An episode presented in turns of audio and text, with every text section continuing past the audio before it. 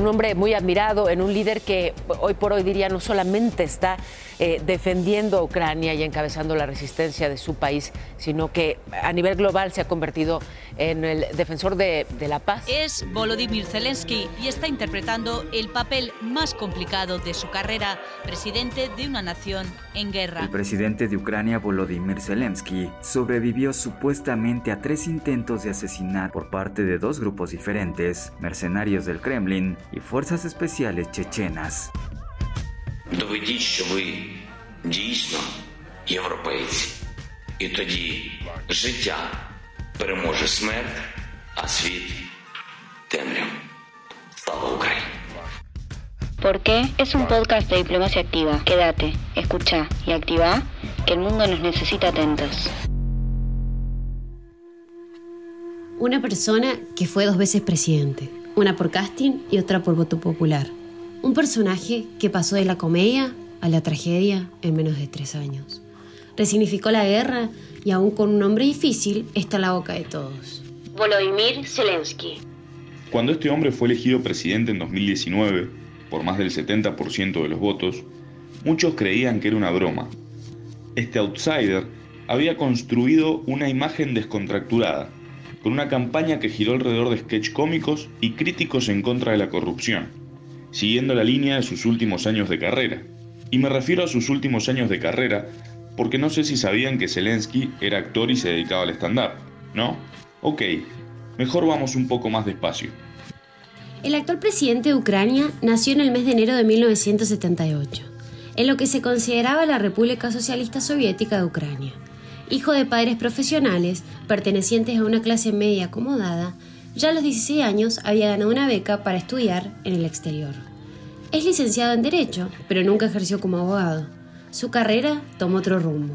A los 17 años ya había participado en un concurso internacional de comedia, lo que tiempo después lo llevó a crear una productora de contenidos, Bartal 95 Studio. Dato de color, generaba material televisivo en ruso y ucraniano. En 2006 ganó el concurso Bailando con las Estrellas. Todos comentaban acerca de sus extravagantes vestimentas y la perfecta coordinación de sus pies al bailar con su compañera, una profesional de la danza.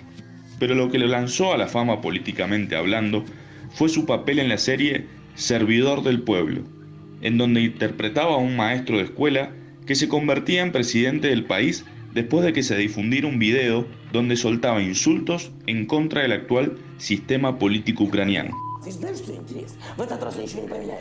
En la serie Servidor del Pueblo, Zelensky interpretaba a un... Esta serie se estrenó en 2015, un año después del conflicto de Crimea, una de las peores crisis entre Rusia y Ucrania, que desató diversas protestas a favor de Europa y desalojó al líder prorruso Yanukovych. No solo esto, además desencadenó una guerra contra los separatistas prorrusos en el este de Ucrania. Esto fue lo que comenzó a socavar su relación con Putin, a pesar de que Zelensky todavía no manifestaba pretensiones políticas.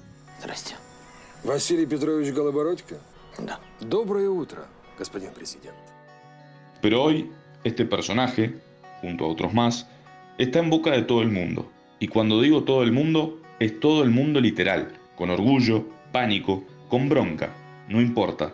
Todos están hablando de él. Zelensky ya era una persona muy respetada en el ámbito artístico, pero no así en el político, en donde tuvo que abrirse su espacio y lo hizo de una manera muy particular. El actual dirigente continuó sobre la misma línea, encabezando sátiras, con discursos que rozaban el stand-up e involucrando a su público a lo rockstar. Por su carisma y cercanía, sus rivales lo tildaban de poco serio. La metodología de igual manera no cambió, ya que utiliza las redes sociales a su favor, sobre todo para ganar el corazón de sus votantes más jóvenes, que quizás no están atentos a la televisión. Sin embargo, fue fácil. Cuando presentó su campaña, ya parecía contar con una aprobación abrumadora en las encuestas.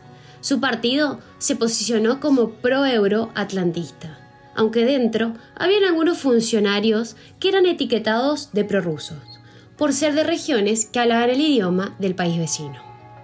Pero, tras su victoria, los líderes de estados occidentales no tardaron en aparecer para felicitarlo, hecho que no solía ser tan frecuente con otros presidentes ucranianos. La primera llamada vino de Polonia, luego diversos saludos de otros dirigentes y de los integrantes de los poderes de la Unión Europea, quienes irrumpieron con felicitaciones y promesas de por medio. En boca de todos. Pero no solo ahora, sino que hace unos años, no sé si recuerdan, casi le cuesta el puesto al mismísimo Donald Trump. Seguro conocen la polémica alrededor del caso de las escuchas que por poco lo llevan a un impeachment al expresidente de Estados Unidos. Sí, esa llamada telefónica tuvo de receptor a Zelensky. Según trascendió, Trump le pidió al ucraniano que lo ayude a recabar información para comprometer a Hunter Biden, el hijo del actual presidente, que formaba parte del Consejo de Administración de una empresa de gas que operaba en el país de Europa del Este, o según algunas fuentes, lo que le habría pedido es que abriera investigaciones en su país contra ambos Biden, mientras se desarrollaba la campaña. Tiempo más tarde, aquel que ironizaba con la corrupción y prometía sincerar y modificar el sistema político ucraniano, apareció involucrado en los Pandora Papers, un escándalo feroz para la administración. Según muchas investigaciones, Ucrania encabezaba la lista de políticos con mayores causas de corrupción. Y, si bien este personaje nunca había reprimido su posicionamiento a favor de Europa, no tardó en salir a relucir su chaqueta occidental, con bombos y platillos. Zelensky hizo campaña con discursos resaltando la soberanía del país y desde los primeros momentos de su presidencia fue acusado por los ejércitos separatistas de efectuar bombardeos y ataques casi diarios contra la población que responde a influencias del Kremlin. Este es uno de los argumentos principales sobre los cuales Putin justifica su operación militar especial, léase, invasión. El segundo argumento gira en torno a la expansión de la alianza OTAN a Europa del Este. El hecho de que esta figura haga tanto match con jefes de Estado occidentales no le causa nada de gracia al ex espía de la KGB, que siente el aliento de Estados Unidos en la nuca, y para él es como tener de vecino al mismísimo Hannibal Lecter. Pero este conflicto data de años. Si bien las tensiones comenzaron mucho antes, se puede decir que su inicio formal fue el Euromaidán. En 2013, el gobierno de Ucrania suspendió la firma de un acuerdo de asociación y de libre comercio con la Unión Europea. A raíz de este hecho, diversas manifestaciones de tinte pro-europeístas derivaron en el derrocamiento del presidente prorruso que lideraba Ucrania en ese momento. Es que sí, el conflicto nunca escaló demasiado porque los representantes ucranianos solían responder afines a Putin. Hasta que llegó Zelensky. Este acontecimiento no solo despertó sentimientos europeístas, sino que movilizó a frentes prorrusos que buscaban en el sureste de Ucrania integrarse a Rusia, movimientos que se mantienen hasta hoy. Y así comenzó lo que conocemos como la anexión de Crimea en 2014. Como sucede en muchísimos otros países del mundo, en Ucrania el presidente cumple el rol de comandante en jefe de las Fuerzas Armadas y denegó todas las ayudas de países que se ofrecieron a evacuarlo ya que los informes de inteligencia creen que es el objetivo número uno de Moscú.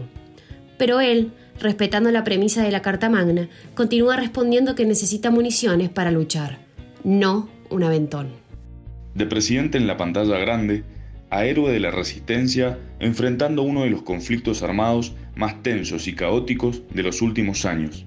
El ucraniano de 44 años le hace frente, nada más ni nada menos, que a Vladimir Putin, le presenta dificultades a uno de los países militarmente más preparados del mundo, un político amateur con nulo entrenamiento, que según The Times logró escapar a tres intentos de asesinato por parte de fuerzas chechenas y enviados del Kremlin.